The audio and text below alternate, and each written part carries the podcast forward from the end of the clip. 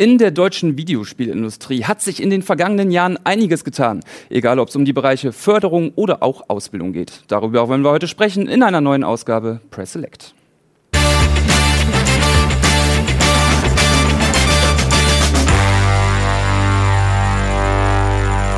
Du hörst einen Podcast von Funk.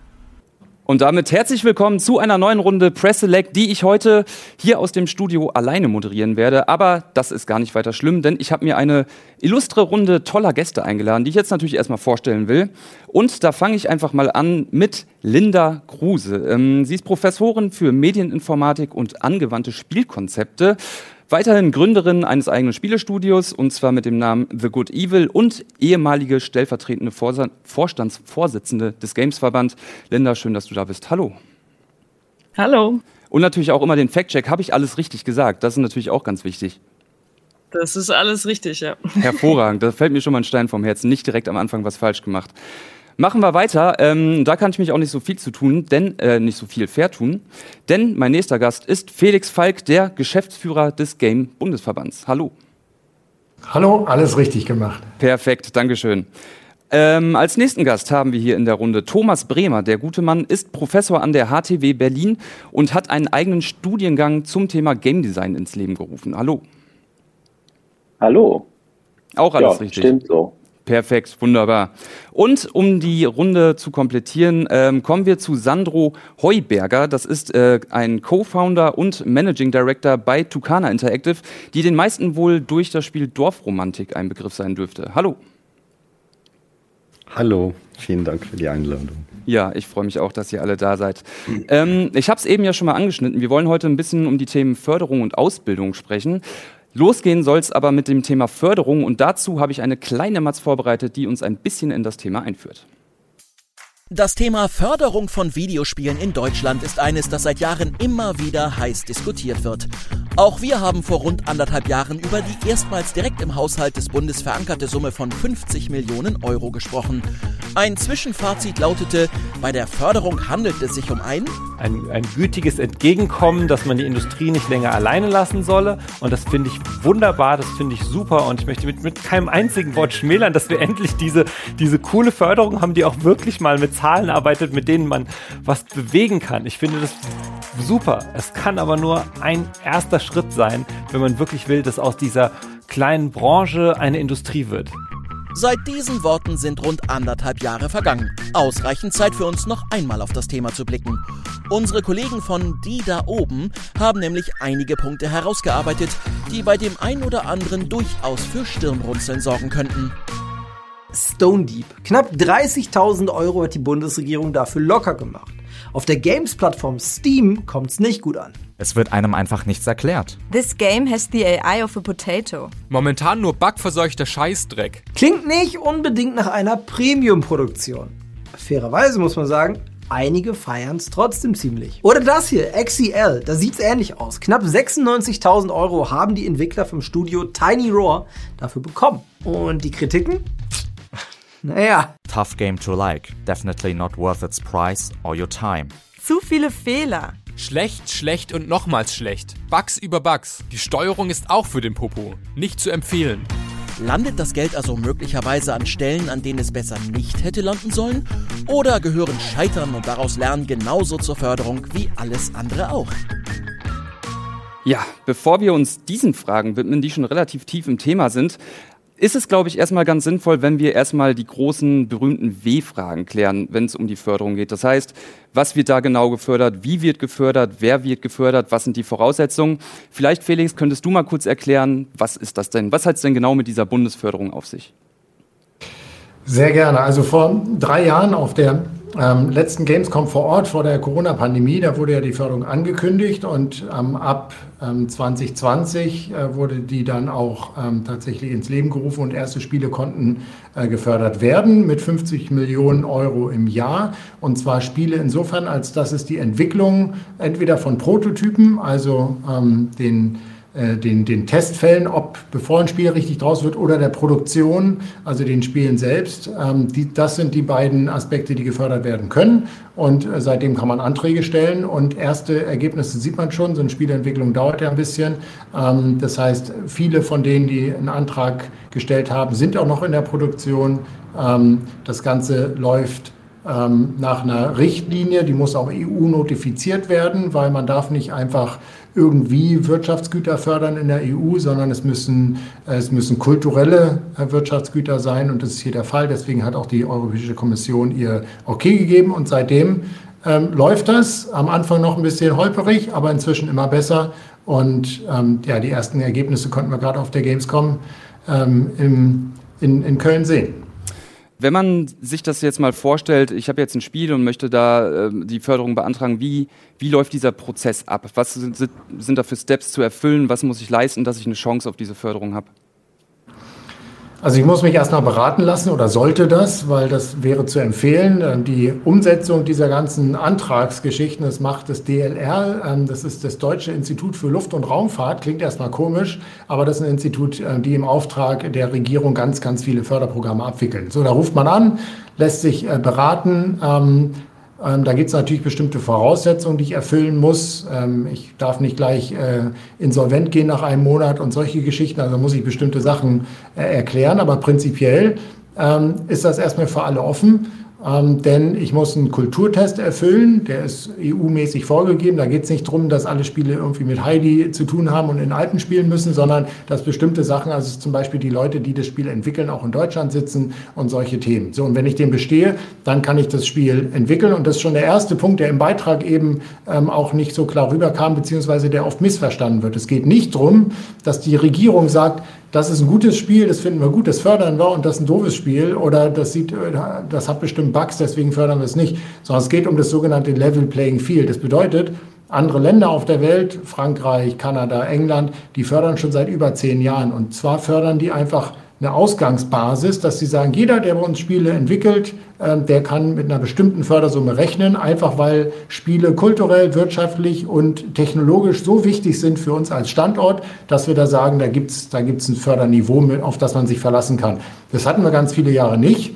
Ähm, das haben wir auch im Beitrag gehört, da war es ganz schwierig, ähm, Spiele zu entwickeln, weil wir einfach eine Spieleentwicklung bis zu 30 Prozent teurer war als woanders.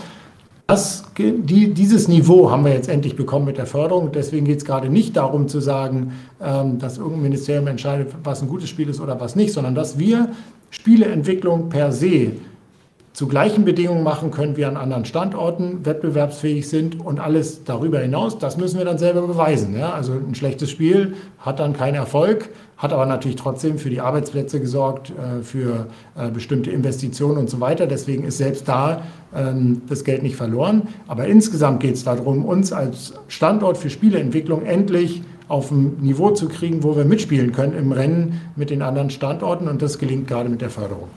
Wir haben ja auch hier äh, einige Entwickler in der Runde sitzen, aber ich würde auf diese, diese Kritikpunkte gleich nochmal zu sprechen kommen. Ich würde vorher mal interessieren, jetzt so ich sag mal, knapp, ja, sagen wir anderthalb, zwei Jahre, ähm, nachdem es so richtig losging. Wie ist denn so das erste Zwischenfazit, das Feedback? Wurde euch da die Tür eingerannt mit Anträgen oder liegt vielleicht noch Geld rum, was nicht, was nicht gebraucht wird? Wie ist da jetzt so mal so der erste Zwischenstand?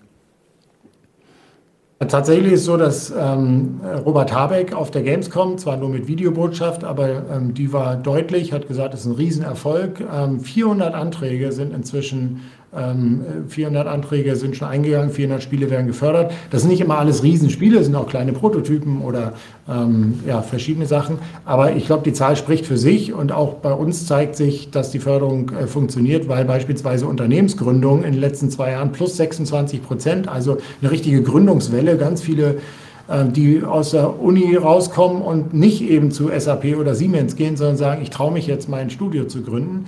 Also da wächst gerade eine neue Generation, das ist super zu sehen. Und ähm, auch die Fachkräfte, die Anzahl der Fachkräfte steigt. Also da ist eine ganze Menge in Bewegung und es wird kräftig abgerufen.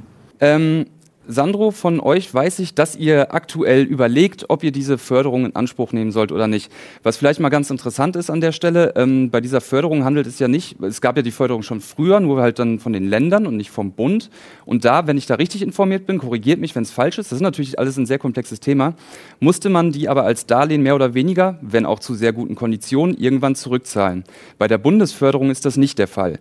So, wenn man jetzt denkt, hm, wenn ich da durch diesen Kulturtest komme, geschenktes Geld ist doch eigentlich sehr gut. Warum überlegt ihr trotzdem? Was hält euch davon ab, direkt zu sagen, natürlich machen wir das? Ja, ja, also das klingt erstmal super, aber trotzdem da geht ja auch eine gewisse Verantwortung also mit ein. Das sind ja am Ende auch Steuergelder, die da für eingesetzt werden. Deswegen wollen wir das auch uns gut überlegen, wie wir das machen und wie wir das dann auch richtig verwenden können.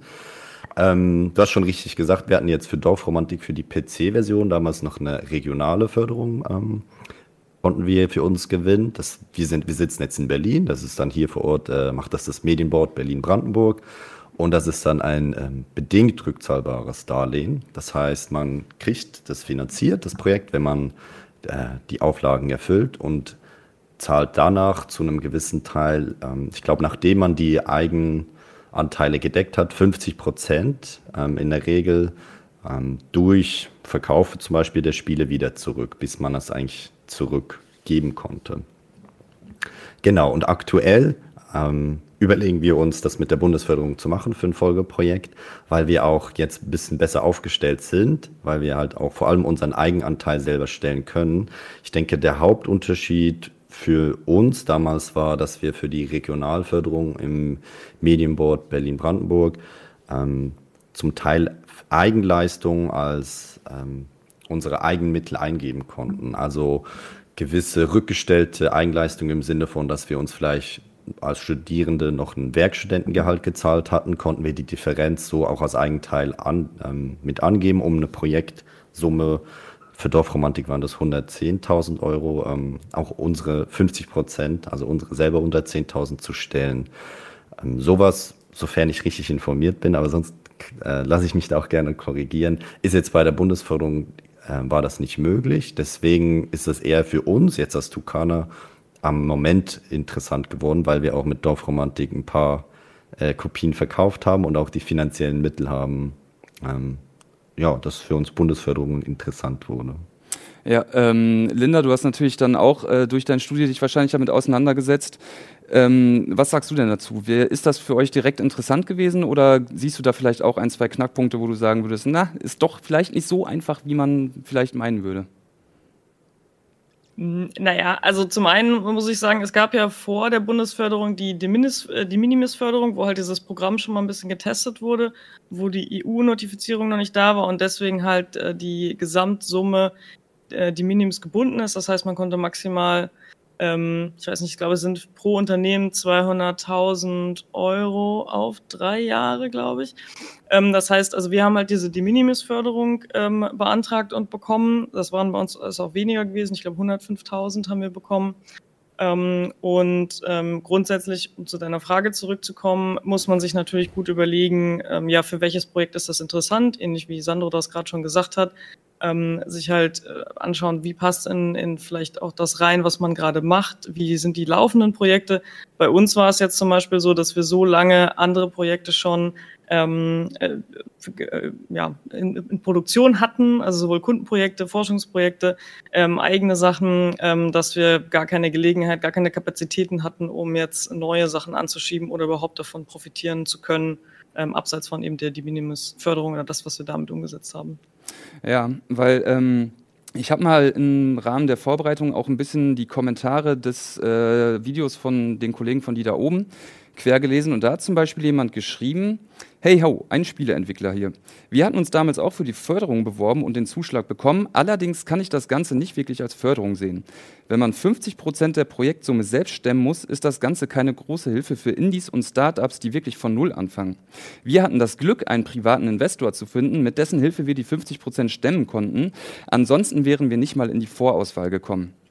Ähm, stellt sich also die Frage, an wen richtet sich diese Förderung? Und ich würde die gerne mal offen in die Runde stellen, weil man könnte ja ein bisschen den Eindruck, wenn das ganz kleine Firmen vielleicht Probleme haben, diese, diese, diese anderen 50 Prozent, wenn man jetzt von der Maximalförderung ausgeht, zu stemmen. und dass es vielleicht für ganz, ganz, ganz, ganz, ganz große AAA-Produktionen dann vielleicht schon wieder zu wenig ist. Also an wen richtet sich das eigentlich? Stelle ich jetzt einfach mal offen in die Runde. Also kann ich gerne äh, mal aufgreifen, weil ähm, tatsächlich, ähm, haben schon gehört, ist Steuergeld, ja, muss man genau gucken, was wofür benutzt wird. Die Bundesförderung richtet sich an erstmal alle, die Spiele entwickeln und die sorgt für dieses Wettbewerbsniveau. Das heißt, gleiche Bedingungen wie in Australien, wie in Kanada und so weiter und so fort. Ähm, den Rest, den muss ich aus eigener Kraft machen, weil ich kann ja nicht ähm, sagen, das mache ich ja in anderen Wirtschaftsbereichen auch nicht, ähm, ist für dich schwer, irgendwie den Fuß auf die Erde zu kriegen, deswegen äh, bezahlt es der Steuerzahler. Es gibt aber andere Möglichkeiten, da ist es gut zu rechtfertigen. Zum Beispiel, wenn es ein ganz neues Unternehmen ist, weil bei einer Unternehmensgründung, wenn ich Startup bin, na klar, dann muss ich erstmal Anschub ähm, haben und da hat auch der Staat ein Interesse dran, die Startups und die Gründerinnen und Gründer zu unterstützen, weil äh, wenn die dann erst die ersten zwei Jahre mal geschafft haben mit der harten Zeit am Anfang, dann werden es erfolgreiche Unternehmen und dann zahlen die auch wieder viele Steuern zurück und so weiter. Das ist aber nicht die Förderung. Die Förderung ist dafür nicht gedacht, äh, sondern das sind dann eher Start-up-Programme, die gibt es auf Länderebene, die gibt es hoffentlich in Zukunft auch mehr auf Bundesebene.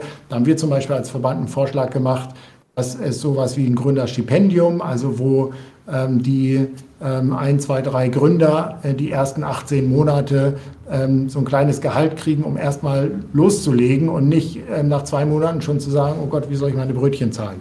So, das ist der Gründerbereich. Und der dritte Bereich ist angesprochen worden, was machen die Länder? Und da ist natürlich eine gute Möglichkeit für die Länder, bestimmte Sachen rauszugreifen, also bestimmte Schwerpunkte auch zu setzen. Ähm, da macht Berlin vielleicht was mit VR, da macht äh, Schleswig-Holstein was mit ähm, E-Sport, da macht NRW was ähm, bei der Prototypenentwicklung oder ähm, Bayern was bei der Konzeptentwicklung. Also dass die dann nochmal ähm, überlegen, einen Schwerpunkt zu setzen regional, der dann auch verknüpfbar ist mit der Bundesförderung. Das heißt, wenn ich jetzt ähm, ein Entwickler bin und die Bundesförderung geht so von 25 bis 50 Prozent äh, Förderquote, wenn ich also ein kleines Unternehmen bin, ein kleines Projekt habe, kriege ich vielleicht 50 Prozent, dann gehe ich noch äh, in Bayern zu meiner Landesförderung und sage, Mensch, findet ihr das nicht so toll und wichtig für den Standort, dass ihr mit einer Jury sagt, da legen wir noch mal 10 oder 20 Prozent drauf. Also man kann da, ähm, wenn man gute Argumente hat, in den verschiedenen Bereichen äh, schon was hinkriegen, aber zum Schluss darf es nicht so sein, dass man sagt, ich mache Spiele, die sind so toll, die soll der Steuerzahler mir komplett bezahlen. Das geht natürlich auch nicht. Nee, und vor allem ähm, ist ja auch da, glaube ich, vielen nicht so ganz richtig klar, was es überhaupt heißt, diese anderen 50 Prozent nachweisen zu müssen. Was hat man denn da für Möglichkeiten? Kontoauszug. Kontoauszug? Also, also muss man die kompletten 50 Prozent, die die anderen auf seinem Konto liegen haben, sonst, sonst gibt es nichts.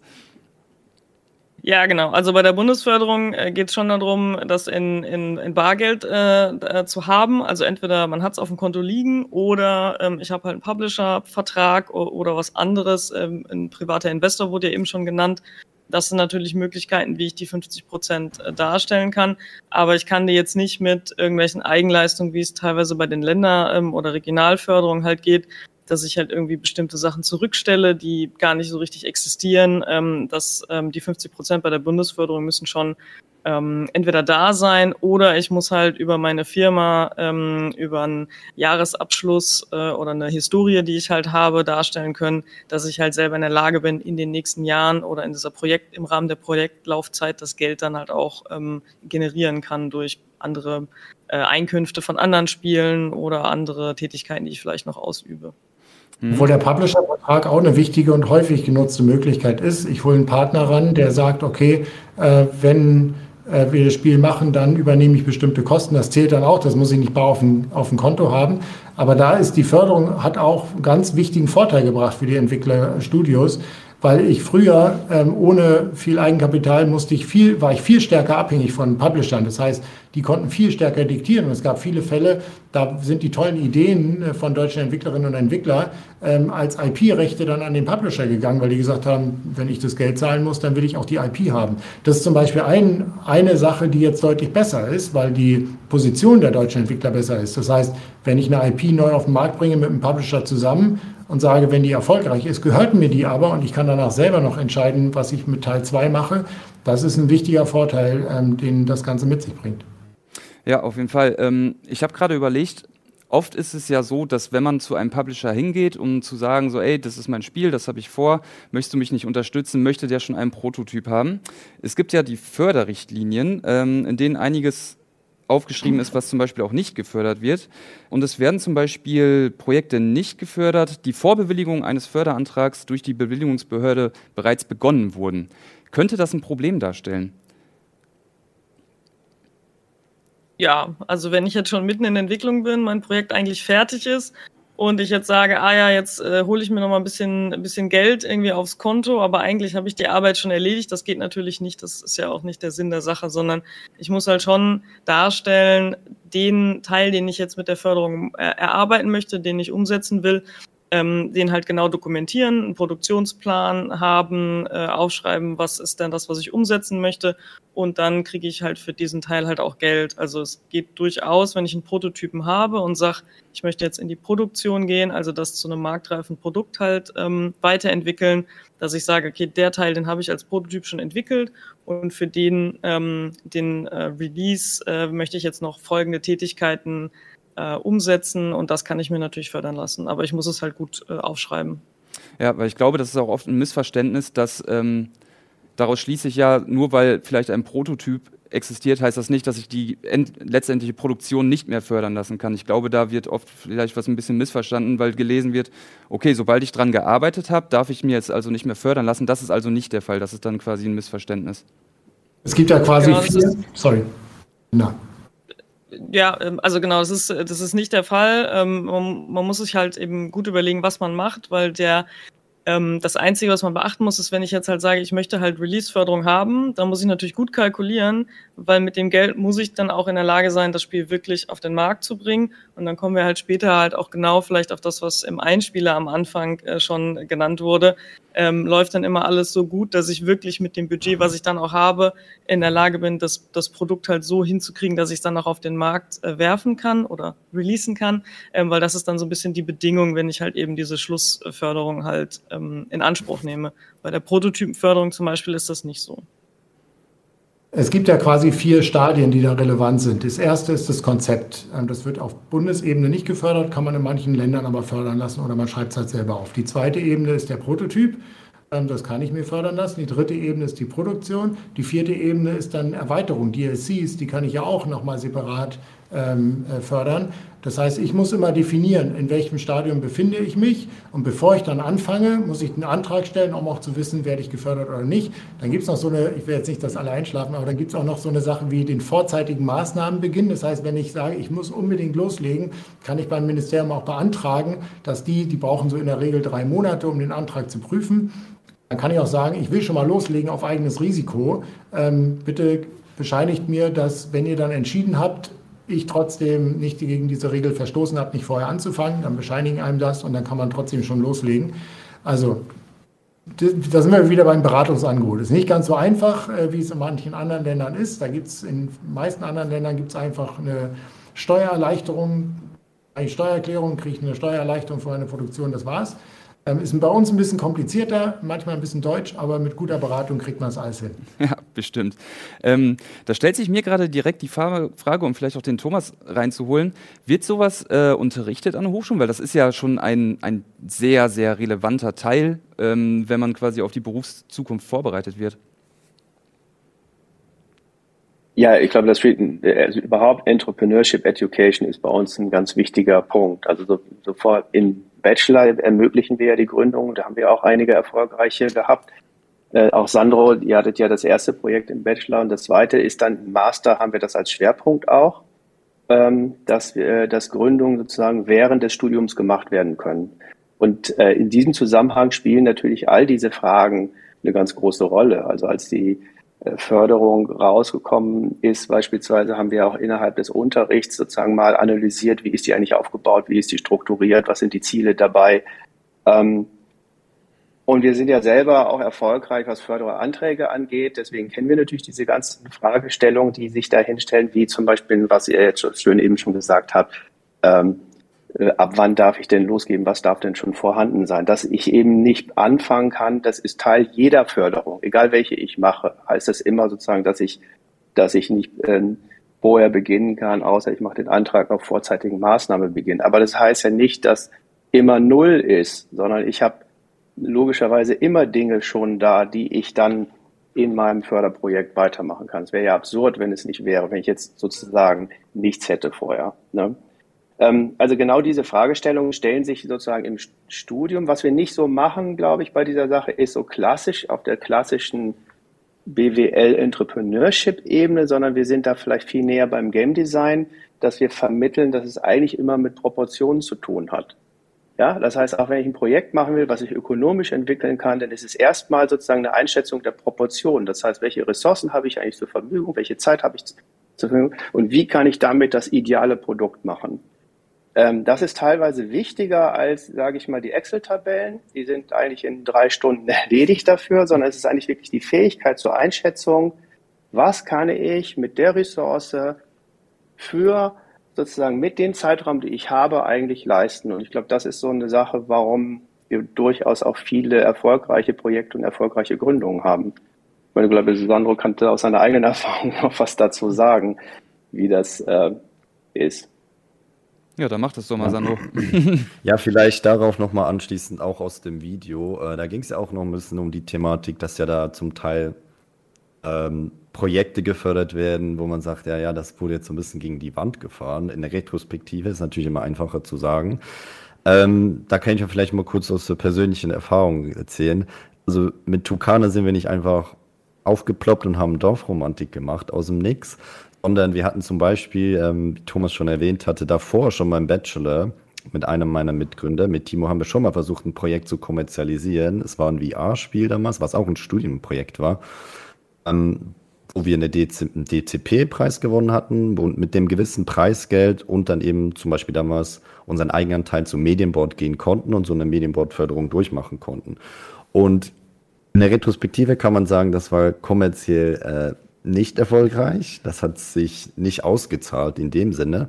Aber für mich und ich denke jetzt für das, was wir jetzt mit ähm, Tukana geschaffen haben, hat es enorm viel Wert, den ich halt einfach überhaupt nicht in Geld oder so oder in Gewinn ähm, aufstapeln oder gegenrechnen kann.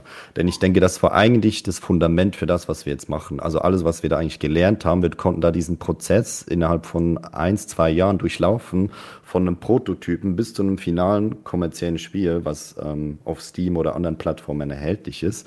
Und das in so ganz vielen, ich sag mal trotzdem noch geschützten Kontexten, dass jetzt nicht so viel von unserem eigenen von uns selber da drin war. Also wir waren da zum Teil hatten die Möglichkeit, in der Uni noch zu sein. Da über Inkubationsprogramme ähm, die Möglichkeit an Infrastruktur, an Räume, an Technik ranzukommen. Über Förderung äh, hatten wir die Möglichkeit, eine gewisse Finanzierung zu haben, auch Komponisten, Musik, sowas zu bezahlen und diesen ganzen Prozess zu lernen. Ähm, deswegen, ich denke, bei Förderung ist es das sieht man vielleicht auf den ersten Blick nicht wieder, aber bei Förderung ist es ja auch einfach häufig eine Investition in ganz viel Wissensschaffen und damit Wissenstransfer. Ganz viele Sachen, die wir da gelernt haben, sind für uns unvorstellbar wertvoll und haben wir auch jetzt für Tukana sehr bewusst angewandt, dass wir gesagt haben, so, jetzt versuchen wir alles, was wir da gelernt haben, anzuwenden und neu zu ändern. Und das Proof of Concept davon war dann jetzt eigentlich Dorfromantik, wo man ja auch ähm, ja, sehen konnte, dass es gut geklappt hat. Also wir konnten zum Beispiel die Medienboard-Förderung in der ersten Woche zurückzahlen nach unserem Early Access Release, was uns natürlich unheimlich gefreut hat, weil das meiner Meinung nach ja auch ein bisschen der Sinn davon ist, dass wir nicht nur Natürlich ist das langfristig die Idee, Spiele und äh, Projekte und Unternehmen versuchen aufzubauen, die langfristig wieder über Steuern, über Arbeitsplätze, was der Gesellschaft zurückgeben. Aber auch gerade in dieser Anfangsphase zwischen vielleicht Studium, Startup, in dieser Phase ist es was für mich, kann ich aus meiner persönlichen Erfahrung sagen, bin ich sehr dankbar, auch dass es diese Systeme gab. Was ganz viele Leute, na, wie die jetzt ja auch zum Teil in Runde sind, dafür davor 20, 30 Jahre schon für gekämpft hatten. Ist es über die Unis, ist das über den Game oder den, ähm, die Verbände davor? Das sind Sachen, von denen wir heute auch profitieren. Ähm, weswegen ich das manchmal immer gerne auch nochmal ein bisschen so ins andere Licht drücken möchte. Weil ja, wurde auch schon gesagt, stimmt auch, wenn wir vielleicht nach oben, rechts oder links gucken, da ist noch viel Potenzial. Ähm, ja, aber es gibt auch schon sehr viele wirklich gute Chancen. Wie wird denn da ausgewählt, quasi, welche, welche Anträge quasi durchgewunken werden? Wird da auf irgendwelche Qualitätskriterien auch geachtet oder ist das wirklich rein First Come, First Serve und wenn die äh, Kriterien erfüllt werden, wird es durchgewunken? Zum Glück wird dann nicht auf äh, Qualität geachtet, weil sonst wäre die Frage, wer trifft eigentlich die Entscheidung? Und äh, da haben wir in verschiedensten äh, Gremienkonstellationen, wo dann irgendwie die Politik oder irgendwie jemand drin sitzt, der und selbst wenn es totale Expertinnen und Experten der Branche wäre, wir, wir haben hier ein Risikogeschäft. Wir wissen manchmal nicht, ein Spiel ist wie das andere. Das eine wird mega erfolgreich, das andere überhaupt nicht. Ähm, es, es bleibt ein Risikogeschäft. Deswegen haben wir ähm, auch ähm, uns gefreut, dass die Politik das genauso macht, wie in anderen Ländern das schon längst der Standard ist. Nämlich, du musst bestimmte Sachen erfüllen, habe ich schon erzählt. Ne? musst ähm, ein solides Unternehmen sein, musst irgendwie deinen Eigenanteil ähm, musst, du, musst du nachweisen. Du musst auch den Kulturtest durchlaufen. Aber dann gilt genau, was du gesagt hast, First Come, First Serve, weil gerade qualitativ äh, zu sagen, äh, ist gerade VR, ist gerade hip, äh, VR-Spiele wollen wir jetzt fördern. Nächstes Jahr wollen wir Metaverse-Spiele, die irgendwie im Antrag clever schreiben, wir machen irgendwie Blockchain und sonst was. Darum geht es ja gerade nicht, sondern wir, ähm, die, die Games-Branche weiß schon am besten, die Entwicklerinnen und Entwickler wissen schon am besten, ähm, wo sie reingehen und wo sie auch neue Innovationen ähm, entdecken und wo, wo, wo die Community auch ähm, was nachfragt und so weiter. Das soll man schon dem Markt dann überlassen. Ähm, und nur dann funktioniert es genau wie in anderen Ländern auch. Ja. Ähm, ich glaube mal, um da mal so rein. Was? Sehr gerne. Nee, sehr gerne. Ja. Ja, also ich glaube, man muss bei Förderung allgemein muss man einfach damit leben. Das ist ja nicht nur bei Förderung, das betrifft ja auch, wenn wenn ihr du wenn du jetzt Investoren hast, ja, alle leben einfach damit, dass du einfach eine bestimmte Summe von, von Sachen hast, die nichts werden. Weil du kannst dich damit ausrechnen, überall, wo du Geld reinsteckst, dass automatisch was bei rumkommt. Und das ist, das ist dann einfach eine gewisse Rate, die du haben. Guck mal, es gibt, gibt spezielle Unternehmen, die arbeiten mit 20 Projekten, die reingehen, um dann am Ende ein Projekt zu haben, was entsprechend sozusagen das, den Cash macht für das Ganze, weil das kannst du vorher gar nicht wissen. Das ist, würde ich Felix völlig recht geben. Also das Schlimmste wäre jetzt Themen zu machen, gerade wenn die Politik Themen setzt, dann sind die hundertprozentig drei Jahre hinterher. Ähm, das heißt, das ist gar nicht, das wäre gar nicht gut. Und ich glaube, da muss man einfach mit leben. Ich glaube, die Kommentare sind hier härter als in anderen Branchen. Also in anderen Branchen hast du genau so, dass bei der Förderung einfach nichts bei rumkommt, was da gemacht ist, weil das passiert einfach ähm, an den Konstellationen. Und ähm, hier sind wahrscheinlich die Kommentare härter, weil du im Endkonsumermarkt ist und der Endkonsumermarkt bei Games ist ja auch in der Bewertung auch nochmal besonders hart, würde ich mal sagen. Ähm, und dem darf man dann vielleicht einfach mal nicht zu viel, wie soll man sagen, da, da muss man einfach mal mitleben, dass das so ist. Ja, aber ich glaube, man kann nicht erwarten, dass äh, ich stecke da 100 Prozent rein und kriege dann auch das entsprechend wieder raus. Ich glaube, das gehört ganz wichtig dazu, dass man das akzeptiert und ähm, das ist ja auch so, wir haben ja ganz viele äh, Projekte, wo Leute versuchen, sich zu gründen und davon, würde ich mal sagen, sind auch nur im Grunde genommen 20 Prozent dann erfolgreich. Ja. Und die sind dann vielleicht richtig erfolgreich. Ja, ähm, ich habe, das war auch ein Gedanke, den ich gerade hatte, dass das wahrscheinlich auch damit zusammenhängt, dass natürlich vor allem Videospiele sehr wertungsbezogen nun mal sind. Das ist, äh, ich glaube, mir fällt kaum eine Branche ein, wenn man vielleicht jetzt mal Film noch, wo äh, Plattformen wie Metacritic oder sonst was so eine große Rolle spielen, ähm, um Erfolg zu messen. Und Erfolg ist halt eben vielleicht nicht nur äh, eine 85, sondern dann halt auch mal, dass man vielleicht in fünf Jahren von genau dem Spiel, äh, von genau dem ähm, Chefdesigner ein richtig geiles Spiel geliefert bekommt, wo man vielleicht dann die direkte Connection nicht herstellt. Aber ähm, bevor wir jetzt, würde ich sagen, dann doch zum nächsten Thema kommen, würde ich vielleicht noch einmal in die Runde fragen. Ähm, wie sind denn eure Einschätzungen zum aktuellen Stand der Förderung? Glaubt ihr, dass das jetzt so wie es aktuell ist, auch weiterlaufen wird? Ich meine, der Haushalt sieht jetzt auch nicht unbedingt äh, so super rosig aus für die nächsten Jahre und ähm, auch von dem, wie es ausgestaltet ist. Wie denkt ihr denn, wie das aktuell so aussieht? Also aktuell sieht es so aus, dass die Förderung bewiesen hat, dass sie total viel in, in Fahrt bringt. Ähm, auch die Frage, wenn sich in der Community manche erwarten, jetzt gibt es auch eine Förderung, jetzt wollen wir die großen AAA-Titel aus Deutschland sehen, das ist ja, da, da müssen wir erstmal hinkommen. Ja? Die Studios, wir sind klein bis maximal mittelständisch geprägt. Ähm, das heißt, die zehn Jahre Vorsprung, die in Kanada, in, in UK oder so haben, die haben wir noch nicht. Da müssen wir uns erst hinarbeiten. Auf dem Weg sind wir jetzt aber. Ähm, wir sind jetzt, es geht gerade richtig los. Wir machen die Aufholjagd und jetzt darf die Politik einen Fehler nicht machen, nämlich jetzt schon wieder das Engagement zu reduzieren. Weil, ähm, ich habe schon gesagt, Robert Habeck hat gesagt, es sind 400 Projekte, die gefördert werden. Ähm, irgendwann wird das Geld ausgeschöpft und dann ist die Frage, was passiert denn dann? Ist dann jemand, der mit seinem Antrag nicht mehr reinkommt oder wo gesagt wird, du kannst erst wieder nächstes Jahr, äh, weil dann ist erst wieder Geld da, der fällt ja sofort wieder zurück auf ein Niveau, wo er nicht konkurrieren kann mit Frankreich, England, weil da ist kein Cap drin, da wird, nicht, da wird es nicht begrenzt, sondern da kann ich mich darauf verlassen, es gibt ein bestimmtes Niveau, das wird gefördert, also kann ich meine Kostenkalkulation anpassen. Und da haben wir im Moment, ist zum Glück erst der Entwurf, da reden wir als Verband gerade mit ganz viel Politik, auch auf der Gamescom haben wir das gemacht. Im Moment steht drin, dass die Förderung, äh, die, die, das Budget von 15 Millionen sogar so ein bisschen abgesenkt werden soll hängt damit zusammen, globale Minderausgabe. Klar, wir haben, haben schwierige Zeiten, ohne Frage. Und bestimmte Sachen wie Klimakrise, Energiekrise, Ukraine-Krieg, die stehen natürlich ganz vorne dran. Trotzdem dürfen wir nicht vergessen, dass wir hier mit der Games-Branche einen absoluten Schlüsselbereich ähm, für die Zukunft gerade äh, gestalten, wo andere Länder ähm, schon längst gesagt haben, das ist für uns als Wirtschaftsstandort, als Digitalstandort total entscheidend, dass wir da gut aufgestellt sind. Das, insofern müssen wir jetzt uns da gut aufstellen. Das bedeutet, was wir zumindest äh, sagen in der Politik, dass es äh, mit dem Bedarf sich weiterentwickeln muss. Das stand auch mal in unserem Ursprungskonzept, was wir aufgeschrieben haben vor einigen Jahren. Da, da muss man sozusagen langsam hochgehen, weil es muss muss ein Niveau sein, wo ich mich darauf verlassen kann. Mal sehen, ich hoffe, dass das kriegen wir, kriegen wir rein, dass, ähm, dass, dass, dass, dass die verstehen, dass wenn wir jetzt die richtigen Weichen stellen, wir in hoffentlich fünf oder zehn Jahren zu der Topspitze gehören. Und dann geht es auch um richtig großes Geld. Ähm, ein Beispiel, was ich mal bringe als letztes vielleicht noch, die Tatsache, dass die größte Akquisition, die Microsoft, größte Akquisition seit aller Zeiten, die Microsoft machen will, ein Games-Unternehmen ist mit Activision Blizzard, zeigt, wie strategisch wichtig selbst für die größten Unternehmen der Welt der Games-Bereich ist. Und deswegen auch der Grund, warum Deutschland da nicht halbe Sachen machen sollte.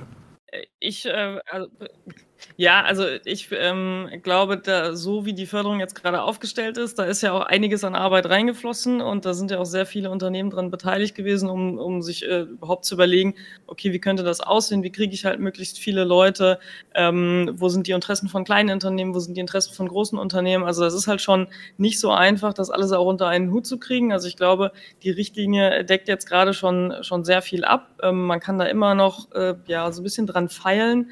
Ähm, ich denke, das, was äh, am Anfang schon mal angesprochen wurde, wo man halt nochmal drüber nachdenken muss, ist halt äh, diesen Startup-Bereich nochmal sehr ähm, vielleicht so ein bisschen rauszunehmen und zu gucken, gibt es da nicht ein Angebot, was nochmal zusätzlich geschaffen werden muss, damit halt die, die jetzt sagen, oh, das ist halt noch nichts für mich, damit da ähm, die eher noch was finden, was, was stärker noch an ihre Bedürfnisse halt auch anknüpft. Ähm, aber ansonsten ähm, würde ich jetzt von meiner Seite aus sagen, ist es schon ein, ja, ein, ein, sehr gutes Programm und ähm, man kann sich immer mehr wünschen oder was anderes wünschen, aber äh, das äh, mag dann für den einen positiver sein und für den anderen dann wieder nicht so positiv. Also es ist halt im Endeffekt muss man ja immer so einen Kompromiss ähm, halt auch suchen. Und ich glaube, gerade aus Entwicklersicht das, was Sandro halt auch gesagt hat, würde ich halt nochmal unterstreichen. Spiele sind halt hochkomplex in der Entwicklung und die Teams, die jetzt vielleicht die erste Förderrunde gemacht haben, ein Spiel released haben, das noch nicht das beste Spiel aller Zeiten geworden ist, die haben ja mit dem Anschlussprojekt genau die Chance, ähm, das besser zu machen und halt aus ihren Fehlern zu lernen. Und dann kommt vielleicht beim nächsten, bei der nächsten Runde genau das Spiel halt raus, wo man halt schon bei, dem, bei, bei der ersten Förderung drauf gehofft hat. Also dieser Lerneffekt, der tritt ja erst mit der Zeit halt eben auch ein. Und ich glaube, auch da braucht es halt eben ein bisschen Zeit, bis ich ein Team ein, einstellen kann, bis ich äh, gut das Projekt umsetzen kann, wo ich vielleicht auch das perfekte Projektbudget für das Team, was ich gerade habe, halt finde. Ähm, und ähm, genau, ich hoffe, dass da in Zukunft eben das dann auch so weitergeht, damit genau diese Stabilität äh, auch langfristig jetzt da ist. Wir können da bestimmt noch sehr viel länger drüber sprechen, aber wir haben noch ein kleines zweites Thema, das äh, auch noch zumindest äh, Erwähnung finden soll. Und deswegen kommt jetzt noch eine kurze Matz zum Thema Ausbildung. Zu einem starken Videospielstandort Deutschland gehören nicht nur finanziell geförderte Produktionen, sondern auch die Sicherung der Zukunft. Und die beginnt wo? Genau, in Universitäten. Wer auf der vom Game-Bundesverband initiierten Plattform Game Campus nach Aus- und Weiterbildungsmöglichkeiten sucht, bekommt erstmal ein wohlig warmes Gefühl der Zuversicht. Da gibt's nämlich eine ganze Menge. Schaltet man einige Filter dazu, zum Beispiel, dass nur Bachelorstudiengänge im Bereich Game Design angezeigt werden, wird aber schnell klar, die ganz freie Auswahl hat man dann doch nicht. Und das zu Zeiten, in denen auch die Videospielbranche vom Fachkräftemangel betroffen ist. Sind wir also für die Zukunft gerüstet? Ja, sind wir für die Zukunft gerüstet? Das ist eine Frage, die kann ich so direkt wahrscheinlich mal an, an Thomas äh, weiterleiten. Du hast ja einen Game Design Studiengang gegründet. Wie schätzt du denn die ganze Infrastruktur, wenn es um Sachen Ausbildung in der Branche geht, in Deutschland gerade so ein? Na gut, es gibt viel weniger Ausbildung, also zum Beispiel an den staatlichen Hochschulen wenig, viel weniger Plätze, als es Bedarf gibt, beziehungsweise als es auch Bedarf gibt sozusagen an Studieninteressierten. Ja, also das, ähm, das sicherlich. Und ähm, ich glaube, es ist ein ähm, nach wie vor ein wichtiger Bereich, den, den auszuarbeiten. Aber ich glaube, dass es wichtig ist, dabei gleichzeitig auf Vielfältigkeit zu setzen. Ja, also das heißt, sehr viele verschiedene Angebote zu haben. Ähm, und ähm, es war sicherlich ein langer Weg dahin heute hinzukommen. Das heißt, als wir das angefangen haben, 2007, kann man sich vorstellen, dass was an der staatlichen Hochschule äh, das für Assoziationen ausgelegt. 2007, da hatten wir auch noch die Killerspieldebatte und so weiter. Ja, da musste man das eigentlich durch die Gremien, akademischen Gremien so durchschleichen. Wir haben das so ganz äh, du kannst ja auch mal ein bisschen erzählen, das hieß erst Interaction Engineering, dann hieß Interaction Design Game Design und dann haben wir eine Akkreditierung gemacht und haben alle gesagt, aber das ist ja gar kein Interaction Design. Nee, stimmt, da habt ihr eigentlich recht, das ist Game Design.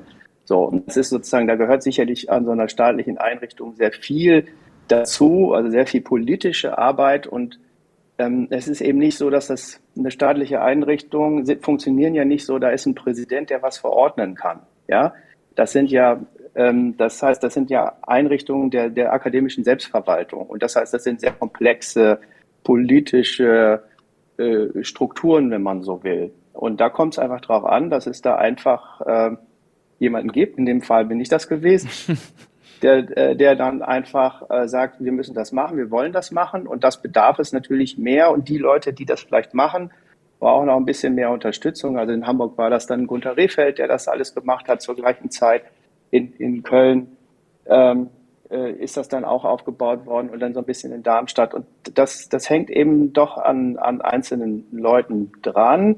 Aber ich glaube, die Ermutigung durch den Erfolg dieser Studiengänge, die wird sicherlich zunehmen, dass andere Hochschulen da zum Teil vielleicht auch nachziehen, das zu machen.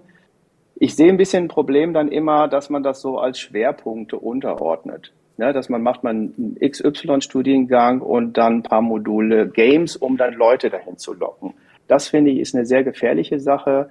Wir erleben das sehr viel an Studienwechslern, die aus solchen Bereichen dann kommen, ähm, die dann diese Erwartungshaltung auch nicht erfüllt bekommen. Es gibt dann eben umbenannte Informatikstudiengänge, wenn man so will. Und de facto bleiben die einfach Informatikstudiengänge, ja. Umbenannte Designstudiengänge oder mit Schwerpunkten. Faktisch bleiben die äh, solche Studiengänge im Kern, weil man muss sehen, das ist eine eigenständige Disziplin, die hat ihre ganz Eigenarten und wir sagen immer, man muss das schon 100 Prozent machen. Man braucht 100 Prozent Games, um sich damit zu beschäftigen. Man kann das nicht so, klar kann man immer einen Schwerpunkt machen nach dem Motto, wo will ich mich mal orientieren, aber dann ist es so eine Art Orientierungsstudium. Und ich glaube, im Kernbereich haben wir da sicherlich noch zunehmender Bedarf. Wir könnten locker mehr nehmen, wobei wir auch gar nicht so das Interesse haben, mehr zu nehmen, weil dadurch auch sich die Kultur wiederum eines Studiengangs verändert. Und da äh, Game Design Teamwork ist, sind solche Studiengänge, also insbesondere jetzt bei uns, auch einfach von anders, ganz anders konstruiert als andere Studiengänge, die viel mehr so die vielen Einzelpersonen haben. Also gerade der, der gestalterische Bereich geht ja immer noch von dem Einzelschöpfer sehr stark aus, ja auch wenn der vielleicht verschwinden ist. Und diese teamorientierten Strukturen zu organisieren, das kann man dann wiederum nicht in universitären Rahmen machen, ja, wo ich dann hunderte von Studienleuten habe und die Leute im Vorlesungssaal sitzen. Das funktioniert im Prinzip an den deutschen Fachhochschulen schon sehr, sehr gut. Die sind auch sehr gut dafür aufgestellt, das zu machen. Äh, die sind eigentlich, die haben eben eine gestalterische Dis Disziplin, sie haben einen, einen, einen technischen Background und dadurch kommt wahnsinnig viel zusammen. Ja, also der, der ist schon, schon, wo die meisten Game Design Studiengänge angesiedelt sind, da sind sie schon ganz gut angesiedelt. Ist es vielleicht auch vor allem ja. im Bereich Videospiele besonders schwer, weil wir ja über eine Branche reden, die wie kaum eine andere mit dem technischen Fortschritt neue Tools hat. Man muss sich quasi ständig anpassen und angleichen. Ist das vielleicht eine besonders große Herausforderung, die auch viele abschreckt, sich in, diesen, in dieses, ich nenne es mal in Anführungszeichen, Haifischbecken da reinzuwerfen? Ja, auf jeden Fall. Also es bedarf schon auch Leute, die eine, eine Struktur, die nicht so bedingt ist so durch so ein Disziplindenken. Ja, da bin ich, ich bin jetzt der Professor für die dritte Kommazahl hinter meiner Fachdisziplin und nur das mache ich, bedarf auch schon Leute, die einen sehr hohen, in sich hoch interdisziplinären Ansatz haben, ähm, weil du hast mit so viel Veränderung zu tun. Also ich nehme ein simples Beispiel, ja, wie die Leute gesagt haben, was ist denn eine Character Production Pipeline, ja, um einen Charakter zu produzieren. Da kann ich dir in den zehn Jahren, äh, in den nee, sind zwölf, dreizehn Jahren da gibt's jetzt mindestens drei bis vier verschiedene Wege, wo dir die Leute dann runtergebetet hätten, ja, so musst du das aber machen. Ja, aber durch die veränderten Technologien ändert sich das kontinuierlich. Und für Hochschulen ist es natürlich wichtig, das Grundverständnis von Spiel zu vermitteln. Das Grundverständnis, was ist eine Figur? Wie entwickle ich eigentlich eine Spielfigur? Und nicht so ähm, Handwerkzeugs im Sinne wie, wie muss ich das heute mit Maya gerade machen? Ja, äh, weil ich es dann morgen mit Blender mache und übermorgen mache ich es mit was anderem. Also das ist, äh, das, ähm, das ist sicherlich eine Herausforderung und das heißt, man muss auch sich permanent neu erfinden eigentlich. Also man muss sich permanent adaptieren. Es ist nicht so was, was man unterrichten kann, wo man sagen kann, wir machen das jetzt äh, genauso wieder das Modul, wie wir es vor fünf oder sechs Jahren gemacht haben. Und das ist auch was, das wurde eben schon mal angeschnitten, das finde ich sehr interessant, dass Videospiele ja quasi so viele Kunstformen vereinen. Also alleine Design ist ja ein eigener Studiengang. Wie geht man da in der Konzeption ran? Weil man kann ja kein All-Arounder Videospiel, also kann man, natürlich gibt es Leute, die alleine Videospiele entwickeln, aber natürlich ist das ähm, viel zu tief und viel zu komplex, um in einem Studiengang einen All-Arounder, der sich in allem perfekt auskennt, auszubilden. Das ist ja gar nicht möglich. Wie geht man da in so einer konzeptionellen Phase ran? Naja, wir haben viel höheren Anteil an Wahlpflichtfächern, als das vielleicht in vielen anderen Programmen der Fall ist.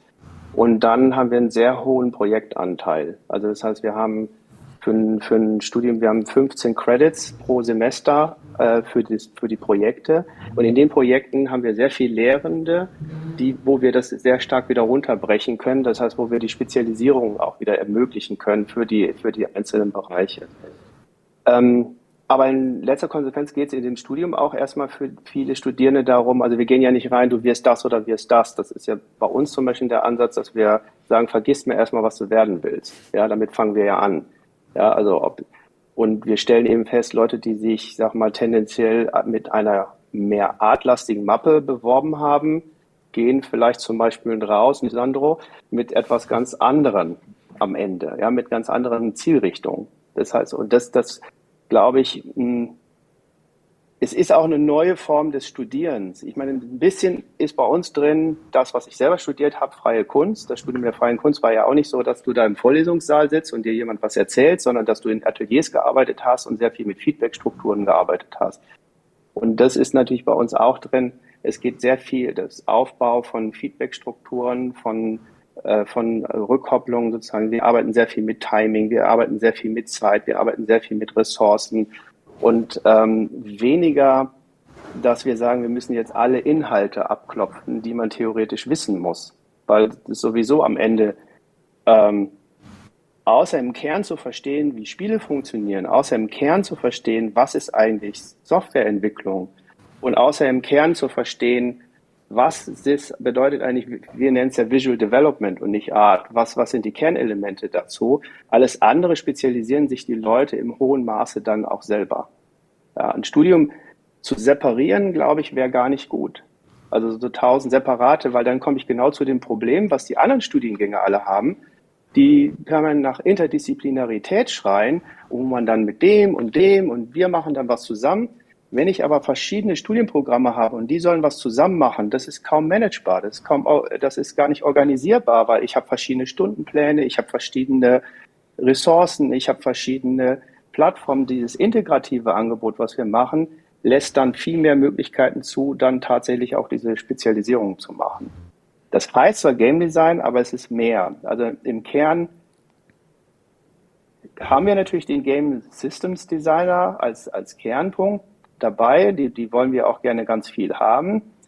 Ähm, aber natürlich gehen die Leute in Richtung Gameplay Programming oder sie gehen eben in den Bereich, was jetzt Game Art nennt. Wir nennen es lieber Visual Development, weil das Wort Art sozusagen im, im Deutschen dann immer noch eine andere Bedeutung hat als im Englischen. Ähm, ich glaube, dieses Integrative ist ganz wichtig, weil Games ist ein Teamprodukt. Mhm. Linda, du hast auch eine Professur inne. Wie handhabt ihr das? Weil es ist ja nicht ein Studiengang wie der andere, da ist ja nichts genormt oder, oder es gibt gewisse Basics. Wie, wie, wie ist das bei euch? Ja, also bei uns äh, ist das halt ein Mediendesign-Studiengang, der ist aber super offen. Also ich kann mich da ähm, noch offener als jetzt bei ähm, äh, dem, was gerade schon gesagt wurde, ähm, ich kann mich halt äh, bewerben und sagen, ich möchte irgendwas mit Medien machen und kann dann halt über in diesem Bachelorstudiengang auch erstmal mich ausprobieren und gucken, was möchte ich denn dann äh, überhaupt machen. Also will ich halt mehr in Richtung 3D, gehe ich halt in Richtung 2D, ähm, will ich wirklich in Richtung Game Interaktionsdesign, will ich in, in interaktives Ausstellungsdesign, äh, will ich vielleicht doch irgendwas mit Film machen. Also der Studiengang ist halt ähm, ja insofern sehr offen. Ähm, und ich glaube, das ist halt auch ähm, gerade für die ähm, in der aktuellen Generation und mit den Bachelorstudiengängen teilweise notwendig, ähm, weil das, was gerade schon gesagt wurde, äh, gehen ja die wenigsten ins Studium und sagen, ich möchte, das ist jetzt mein Ziel, ich möchte das und das werden, ich will diesen und diesen Job erreichen ähm, und müssen sich da auch erstmal ausprobieren, finden und ähm, mit unterschiedlichen Techniken halt arbeiten und das wird halt eben im Studium ermöglicht. Äh, wir haben auch eben Wahlkurse, das heißt, ich kann mir selber mein äh, Studium zusammenstellen. Ich kann selber meine Schwerpunkte setzen ähm, und die Spezialisierung findet dann, würde ich sagen, sogar eher auf einer Master-Ebene statt, weil das halt in einem Bachelor, ähm, äh, wenn ich nicht sehr spezifisch schon mit einer Vorstellung reingehe, in drei Jahren fast nicht möglich ist, ähm, sich da schon so zu spezialisieren, gerade in dem Game Design-Bereich, der ja auch nochmal sehr breit ist ähm, wo ich ja, also wo es ja was ganz anderes ist, ob ich jetzt ein Free-to-Play-Spiel designe oder ob ich ein Narrative-Game irgendwie designen möchte. Ähm, das sind da ganz andere ähm, Skills, die ich dann dafür brauche. Und auch da reicht es ja nicht, wenn ich dann mal ein Spiel im Studium mache, sondern da muss ich ja mehr Zeit ähm, investieren und auch mehr Erfahrung dann für mich generieren können. Ähm, und deswegen, ja, Spezialisierung, würde ich sagen, kommt sogar ein Stückchen später meistens erst als im Bachelor direkt. Sandro, du hast ja auch ähm, studiert ähm, da an der HTW ähm, in Berlin. Wie war das denn? Wir haben ja jetzt gerade schon festgestellt, es gibt sehr viele verschiedene Bereiche. War das, also ich stelle mir das sehr herausfordernd vor, weil man seinen Kopf ja offen für sehr viele Richtungen haben muss. Ja, ähm, ist es auch, aber das ist ja, vielleicht mal, es sind ja eine Medaille immer zwei Seiten, das ist ja auch was Schönes. Also im Kern würde ich ja sagen, da, obwohl es ganz viele Richtungen bei uns gab, sind wir Designer, weil wir Spiele gestalten. Egal ob vielleicht der mehr technischen oder so sehr noch auf der künstlerischen Ebene. Und als Designer ist es zumindest aus meiner Perspektive, unsere Aufgabe ist sehr häufig, dass wir einfach eine Problemstellung ähm, vorgesetzt kriegen und es gilt an uns, eine kreative Lösung zu finden und dieses Problem zu lösen. Und so gehen wir eigentlich auch alles an. Also so gehen wir auch unsere Unternehmensgestaltung äh, oder wie wir unser Startup jetzt aufbauen wollen, gehen wir genauso auch an, dass wir so Sachen überlegen. Und so ging ich auch mein ganzes Studium oder das war so ein bisschen, was in meinem Studium gefestigt hat. Ich finde, es hat auch eine große, einen großen Reiz darin, einfach neue Sachen zu lösen, ganz viele unterschiedliche Sachen zu machen. Auch dieses, ja, da ändert sich aber ständig die Technologie, finde ich persönlich gerade spannend. Also ich mag es eigentlich immer mit neuen äh, Ausgangssituationen konfrontiert zu sein, sich neue Sachen überlegen zu müssen, ist es, ich finde es sehr erfüllend aus einer Designperspektive, Probleme anzugehen, wo man sich vielleicht denkt, äh, pf, keine Ahnung. Das, vielleicht war das auch deshalb so ein Grund, wieso wir als erstes Projekt ein Virtual Reality Projekt ge gemacht haben, weil mich das sehr interessiert hat oder sehr, ich fand es sehr schön, dass es aus einer ganz viele ungelöste Designprobleme gibt. Ja, wie, wie gibt es Best Practice, wie man sich fortbewegt, wie man gewisse Sachen löst. Das war noch sehr viel Wild Wild West so ein bisschen. Das finde ich super cool. Ich finde das sehr spannend. Und ich hatte das aber ist auch ein Mindset, was sich eher gefestigt hat. Also ich bin auch vielleicht eher sogar so hingegangen und gedacht, ja, ich will auf jeden Fall was mit Art machen, so, das ist so meine Richtung. Und während dem Studium, auch durch die ganzen Projekte und durch dieses interdisziplinäre Arbeiten, habe ich so viel, viel mehr Facetten auch von der Spielentwicklung kennengelernt. Und irgendwann für mich rausgefunden, zum Beispiel das, was wir jetzt machen, erfüllt mich sehr, finde ich super, finde ich genau cool ähm, so in diesem Indie-Bereich, in diesem Startup-Bereich, wir haben bis jeden Tag, jede Woche habe ich Sachen zu tun äh, oder komplett neue Sachen, mit denen ich mich irgendwie beschäftigen muss. Ich finde es hochspannend. Also mir macht das super viel Freude.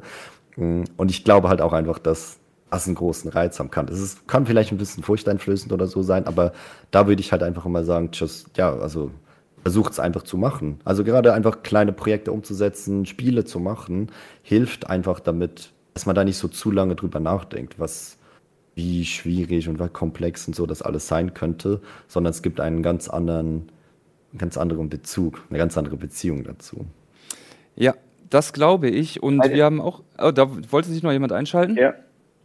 Ja, vielleicht noch mal ganz kurz. So, im, im, Prinzip ist ja, was uns vielleicht auch ein bisschen unterscheidet, so als, als Studiengang von vielen anderen jetzt bei uns an der Hochschule ist, dass wir, wir nennen es das so schön Game Thinking, wir denken über die Probleme genauso drüber nach, als wenn wir ein Spiel machen. Und der ganze Studiengang für uns selbst ist auch ein Spiel. Das heißt, wir denken genau darüber nach, wie über ein Spielsystem. Das heißt, wir haben begrenzte Ressourcen, wir haben begrenzte Zeit, wir haben sozusagen Experiences, die wir entwickeln müssen, wir haben, äh, wann etwas fertig sein muss, wir müssen mit Motivation arbeiten. Und ich glaube, das ist so eine Sache, die, die natürlich auch Spaß macht und die beim Spielemachen natürlich gut ist, dass man das Spielemachen selbst wiederum und das Lernen über Spiele fast genauso die gleichen Werkzeuge anwenden kann, wie man es dann beim Spielemachen selber muss. Und das, ähm, ähm, da, das ist vielleicht so ein bisschen auch der, der unterschiedliche Ansatz, weil ich glaube, viele bildungspädagogische Programme insgesamt sind noch viel zu sehr inhaltsorientiert ausgerichtet. Also die immer so schön auflisten, welche Inhalte müssen wir denn alle vermitteln. Aber das hilft mir nichts, wenn ich die Ressourcen nicht habe. Das hilft mir nichts, wenn ich die Zeit nicht habe. Das hilft nichts, wenn die Personen das in diesen Kapazitäten nicht aufnehmen können. Ja, das heißt, wir sind viel mehr fokussiert, wenn man so will, bei den Studierenden, also bei den Spielenden. Ja, die sind ja mit sozusagen die Spielenden. Äh, und das könnten, das denke ich manchmal, das sind was andere Bereiche vom Spiele machen lernen können. Aber weniger so dieses Gamification, da bin ich nicht so ein Fan von, sondern eher sozusagen ähm, sich sozusagen mal zu betrachten, stell dir vor, das sind Spielende. Und was wollen deine Spielenden? Was für Erfahrungen wollen die eigentlich sammeln? Und das ist so ein bisschen, was auch so vielleicht anders ist, aber zumindest bei uns bei dem Game Design Studiengang als so in klassischen Studienangeboten. Ich wollte einfach nur, nur ergänzen, das ist aber auch äh, ein Aspekt, warum äh, Leute, die jetzt in der Spielindustrie arbeiten oder halt äh, eben in äh, diesem Game Thinking, äh, Design Thinking ausgebildet sind, so ähm, begehrt in anderen Industrien halt sind, weil da natürlich eben genau dieses problem- oder lösungsorientierte Denken sehr gefragt ist und dieses, ich muss mich ständig auf neue Sachen einstellen können. Äh, die Technologie äh, verändert sich so schnell und ich muss immer ja, am, am Zahn der Zeit sozusagen bleiben. Ähm, das ist halt genau das, was in anderen Industrien teilweise natürlich so fehlt, dass ähm, nicht alle in der Spielindustrie vielleicht bleiben, ähm, sondern eben dann auch in andere Industriezweige abwandern, äh, weil halt eben die Skills so gefragt sind. Das glaube ich auf jeden Fall. Aber wir haben auch Skills, und zwar die Skills, die Uhr zu lesen. Und dir sagt, wir sind schon ein bisschen drüber. Deswegen ähm, bedanke ich mich bei jedem, der hier in der Runde teilgenommen hat. Ich wünsche euch einen wunderschönen Tag und natürlich auch bei allen, die zugeschaut haben, euch auch einen wunderschönen Tag. Bis zum nächsten Mal. Auf Wiedersehen. Das war ein Podcast von Funk, von ARD und ZDF.